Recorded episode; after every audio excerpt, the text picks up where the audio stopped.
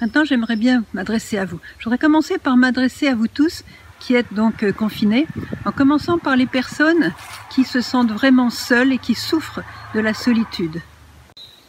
Pour cela, je vais m'asseoir euh, dans un coin qui est un des plus cachés et des plus sympathiques de la propriété.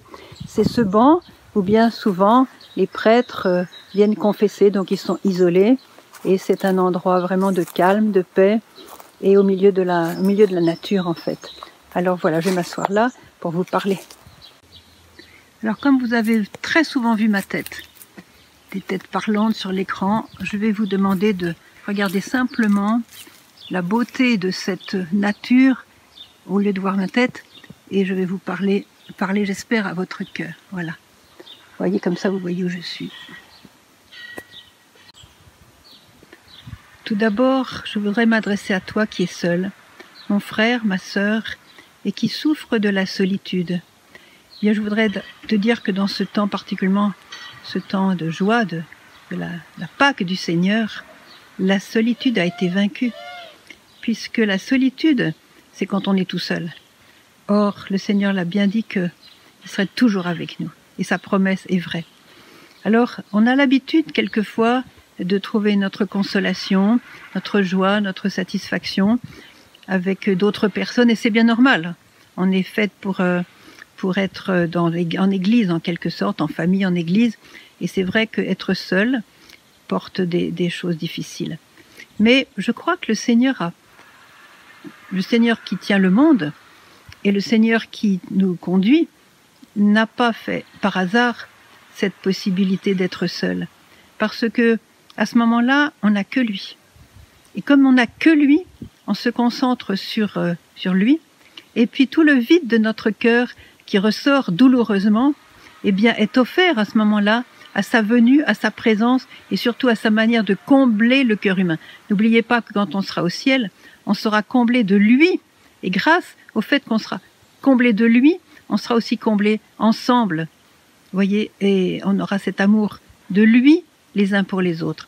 Alors c'est un moment privilégié, vous voyez, providentiel même, je dirais, pour creuser cette, cette béance, je dirais, vous voyez, du cœur, pour que nous puissions offrir cette béance à la venue de Dieu et à la venue de Dieu ressuscité, parce qu'il était corporellement présent, on pouvait le toucher, l'entendre, le voir, etc. Ils l'ont même tué.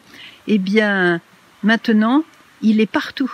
Depuis qu'il est ressuscité, il est partout, donc il peut venir chez toi pour vraiment te visiter. Alors ce que je te conseille, c'est de, de, repasser un petit peu toutes tes affections, ceux qui te manquent, ceux qui ne sont plus là, ceux qui ne sont pas en ce moment avec toi, pour, euh, pour te tenir compagnie, pour parler, que tu entendes leur voix, mais c'est Jésus qui va prendre leur place. Et ainsi tu te prépares à cette grande rencontre où Dieu sera tout en tous.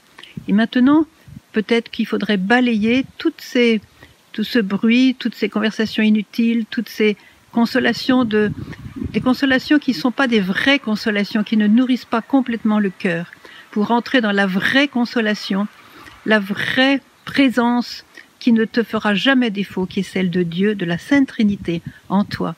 Alors, je t'invite, mon frère, ma sœur, à appeler Dieu en lui disant, je suis seul, je, crois que je suis seul, mais je sais que tu es là. Alors viens combler mon cœur. Je voudrais maintenant que tu sois l'époux de mon âme. C'est ma destinée. Dans l'éternité, c'est toi qui seras l'époux de mon âme. Prépare-moi à ces épousailles avec toi. Manifeste-toi à moi dans mon cœur, que je puisse vraiment sentir ta présence et je voudrais aussi être présente à ta présence, Seigneur. Et comme ça, on fait un peu le ménage, on balaye tout ce qui était consolation vaine et inutile distraction même, pour entrer dans la vraie présence, dans la vraie présence, et vous serez peut-être encore plus comblés que ceux qui vivent en famille aujourd'hui. Voilà, je voulais te faire ce message et j'espère qu'il portera son fruit. Je voudrais aussi maintenant parler à ceux qui ont des familles et qui sont en famille reclus depuis pas mal de semaines maintenant, euh, ensemble avec les mêmes personnes en famille. Et là, là aussi, c'est un moment providentiel parce que un jour, nous serons tous devant le, cœur de Dieu serons devant le trône de Dieu, devant la lumière de Dieu. Et je vous invite à faire comme si aujourd'hui, comme si le Seigneur allait vous reprendre ce soir. Ça, c'est un grand, le grand dada de, de Charles de Foucault. Il vivait chaque jour comme si le Seigneur devait le venir le prendre le soir. Alors qu'est-ce qui s'est passé? C'est que chaque minute, il était là à faire de son mieux pour plaire au Seigneur. Et ne pas regretter le soir d'avoir euh, fait ceci ou fait cela, mal fait ceci, mal fait cela, parce que c'était en quelque sorte comme sa dernière chance qu'il vivait, voyez Alors je vous invite à faire euh, ce pari, disons, même pour les personnes seules, pareil, hein, et en même temps à travailler, vous mettre devant le Seigneur et regarder chaque personne qui est avec vous. Peut-être une seule personne, peut-être plusieurs, peu importe. Vous allez reprendre le, le, passif en quelque sorte que vous avez avec chaque personne et voir ce qui n'a pas été, afin de ne pas garder une seule racine amère dans votre cœur. On va faire le grand ménage, on va vraiment défricher le champ où il y a des mauvaises racines, comme on a au printemps, voyez, on défriche pour planter des meilleures choses, voyez, et donc on va retirer toutes les racines amères, toutes les, alors toutes les, tous les rancœurs, toutes les amertumes, tous les mauvais souvenirs, toutes les rages peut-être qui nous restent devant telle ou telle attitude de quelqu'un, etc. On va vraiment demander au Seigneur de retirer, de retirer tous ces immondices peut-être qui empêchent notre cœur de s'envoler dans la joie vers lui. Et il va nous permettre de restaurer nos relations fraternelles.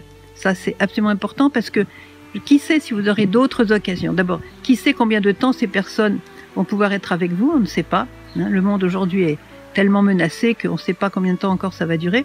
Et en tout cas, on va restaurer ces relations par des demandes de pardon, mais des demandes de pardon pas formelles, mais vraiment avec le cœur. Et peut-être qu'il faudra un jour ou deux avant de faire une demande de pardon, mais euh, vous allez y arriver. Avec la grâce de Dieu, c'est un temps privilégié pour euh, rentrer dans la miséricorde. Et cette miséricorde coule à flot, parce que comme jamais encore auparavant, Satan attaque le monde aujourd'hui et veut détruire nos cœurs, notre paix, nos âmes. Et donc, comme jamais encore auparavant, Dieu nous donne sa miséricorde. C'est étonnant comme on voit des, personnes se convertir avec des, moments de miséricorde extraordinaires, avec des vies pas possibles avant, et la restauration que fait Jésus. Alors restaurez vos relations humaines, prenez le temps avec chaque personne de vous prendre en tête à tête pour pouvoir revoir un petit peu, mais dans la miséricorde, dans la douceur de Jésus, dans, sa, dans son humilité aussi. Et ne profitez pas de ce moment ensemble pour balancer tout le mal qu'il vous a fait. Hein. non, non, ça c'est pas un temps d'accusation ou de mauvais souvenirs, c'est un temps où on va, on va vraiment euh, demander au Seigneur de passer l'éponge. C'est une mauvaise expression de passer l'éponge parce que Dieu fait beaucoup mieux que de passer l'éponge.